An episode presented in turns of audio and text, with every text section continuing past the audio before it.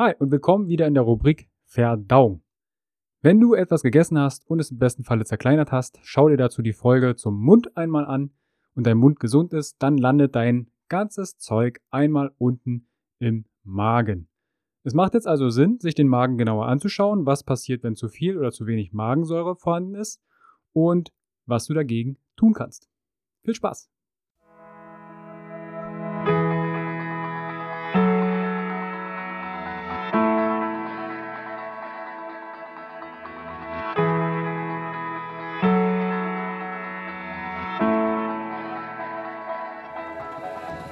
Herzlich willkommen bei dem Podcast von Functional Basics, deiner Basis für natürliche, artgerechte Gesundheit, mehr Lebensqualität, Happiness und Performance in deinem Leben.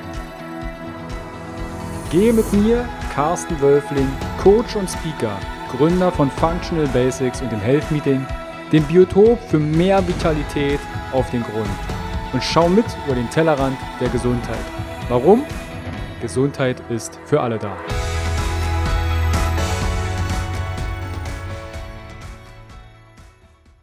Wenn du etwas isst, dann landet das über die Speiseröhre unten in die sackförmige Ausstülpung in den Magen. Dein Magen hat einen sehr geringen pH-Wert. Das hast du bestimmt schon mal gespürt, wenn du dich übergeben hast. Sollte man nicht so oft machen, weil dann die Schließklappen entsprechend verätzen und deine Speiseröhre Schaden nimmt. Aber ich glaube, jeder hat sich in irgendeiner Form schon mal übergeben. Der Grund erstmal nebensächlich, aber es ist sauer. Wenn du etwas isst, wird der pH-Wert etwas angehoben. Und zwar geht er dann auf 2 bis 4 von der pH-Wertskala, also sauer. Und das ist dann der Indiz für deinen Magen, okay, ich brauche jetzt Magensaft.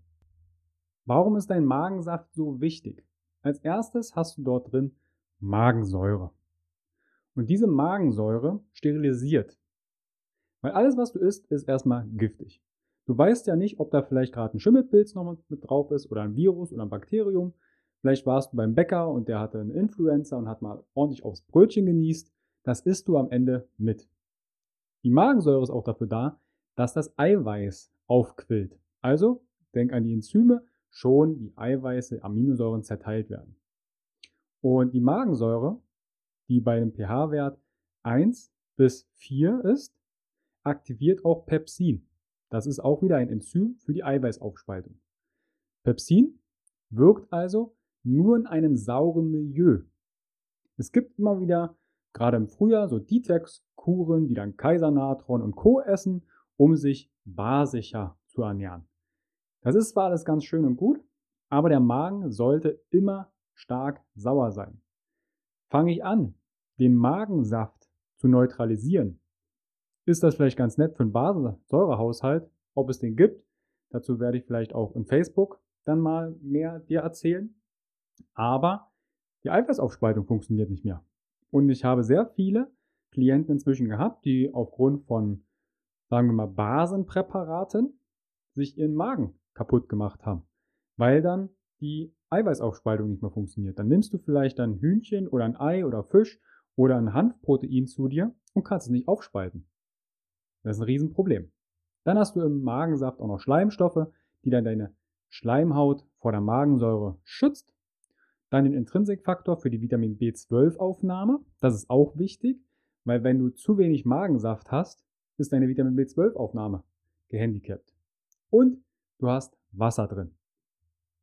Wir müssen uns jetzt anschauen, wann man zu viel und zu wenig Magensäure produziert. Du kennst vielleicht den einen oder anderen, der immer so so aufstößt, also Richtung Sodbrennen. Zu viel Magensäure hast du zum Beispiel bei Stress. Gerade bei Aggressionen und Wut spielt das eine Rolle. Bei Vergiftung, also wenn du früh immer Chlorex trinkst, würde ich davon abraten, das kann dein Magen zusätzlich kaputt machen. Nikotin hat einen Einfluss auf die Magensäure, dort wird sie angekurbelt. Alkohol macht gar keinen Sinn, das zu trinken. Dann Medikamente, also Acetylcyalinsäure, das kennst du sicherlich unter dem Begriff Aspirin. Diclofenac, Schmerzmittel und Ibuprofen. Und du glaubst gar nicht, wie im Sportbereich diese drei Sachen als Bonbons gegessen werden. So ein Marathon, ja, da tut mal der große Zeh weh. Ah, das Knie, das fängt eigentlich schon mal ab Kilometer 2 an zu schmerzen. Dann pfeife ich mir einfach ein paar Ibuprofen rein. Das hat natürlich einen Einfluss auf die Leber, Entgiftung und auf meine Magensäure. Weil was passiert, wenn ich das Ganze mache und vielleicht noch mit scharfem Essen kombiniere, und der eine oder andere weiß, dass er scharfes Essen nicht verträgt, dann produziere ich so viel Magensäure, dass meine Schleimzellen und meine Schleimstoffe im Magen nicht ausreichen und die Magenhaut sich entzündet. Das ist dann nichts anderes als eine Gastritis. Welche Symptome habe ich dann? Sodbrennen. Und was bekomme ich dann oftmals vom Arzt? Säureblocker. Schauen wir uns die Gegenseite an. Was passiert, wenn ich zu wenig Magensäure habe? Na gut, einmal jede Form von Gastritis hat einen Einfluss, weil dann produziere ich auch weniger Magensäure. Dann auch wieder Stress in Form von Trauer und Angst. Das hat einen Einfluss auf meine Magensäure, die reduziert sich dann. Heliobacter pylori hast du vielleicht schon mal gehört. Man nimmt davon an, dass alle Menschen diesen haben. Nur, wie ist es im Magen? Richtig sauer, warm und feucht, aber die Säure, die Magensäure, hält den Hefepilz entsprechend in Schach. Haben wir zu wenig Magensäure, ist doch der Magen ein super Biotop. Das Ding ist warm und feucht. Ne? Da freut sich doch jeder Hefepilz, der entsprechend dann sich ausbreiten kann. Dann Medikamente. Protonpumpenhämmer. Also habe ich eine Sodbrennen, also hm, dann werden mir Medikamente verschrieben. Dann wird aber auch die Verdauung runtergesetzt.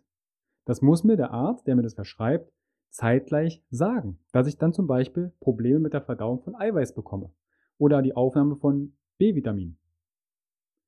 Dann, wie gesagt, Antazida, das sind basische Präparate für Leute, die es besonders gut meinen und den Magen basisch machen wollen. Die haben dann aber auch dann das Eiweißproblem. Zu was führt das Ganze? Verdauungsstörungen, Verdauungsstörung von Eiweiß, wo dann weitere Probleme herausfolgen und gegebenenfalls eine Dünndarmfehlbesiedlung. Ja, der Magen soll am Ende alles sterilisieren und aufspalten. Zu wenig von Magensäure da, gehen die Bakterien auch gern mal dann in den Dünndarm. Und da hast du dann eine Fehlbesiedlung. Die will man auch nicht haben. Etwas, was ich dir noch mit auf den Weg geben möchte, ist der Heliobacter pylori, weil was macht ein Heliobacter pylori, wenn er etwas verstoffwechselt? Er gärt. Es entstehen Gase. Und das haben die gleichen Symptome wie Sodbrennen. Gehe ich also zum Arzt und mit Sodbrennen und er sagt, ja klar, du hast zu viel Magensäure und gibt mir dann entsprechend Protonpumpenhämmer, und ich habe einen Heliobacter pylori, dann mache ich das Biotop für diesen richtig gut. Kennst du jemanden mit Sodbrennen oder dich betrifft es? Dann bitte immer an Heliobacter pylori denken. Das ist ein Atemtest, den man beim Arzt macht und dann sollte dieser ausgeschlossen werden. Weil die Behandlungsstrategien sind zwei unterschiedliche.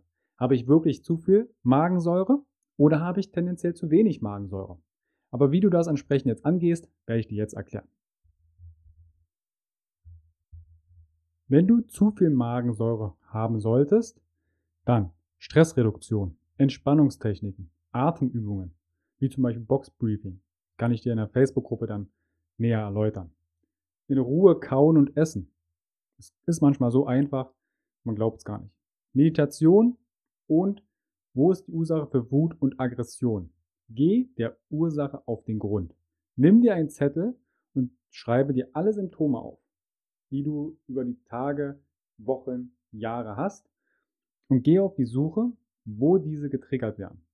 Mach dir zum Beispiel eine Spalte dahinter Ernährung, Freunde, Bekannte, Job, Sport, Zimmer in der Wohnung und dann trage ein, wann welche Symptome auftreten. Dann Rauchentwöhnung. Wie gesagt, Rauchen macht gar keinen Sinn.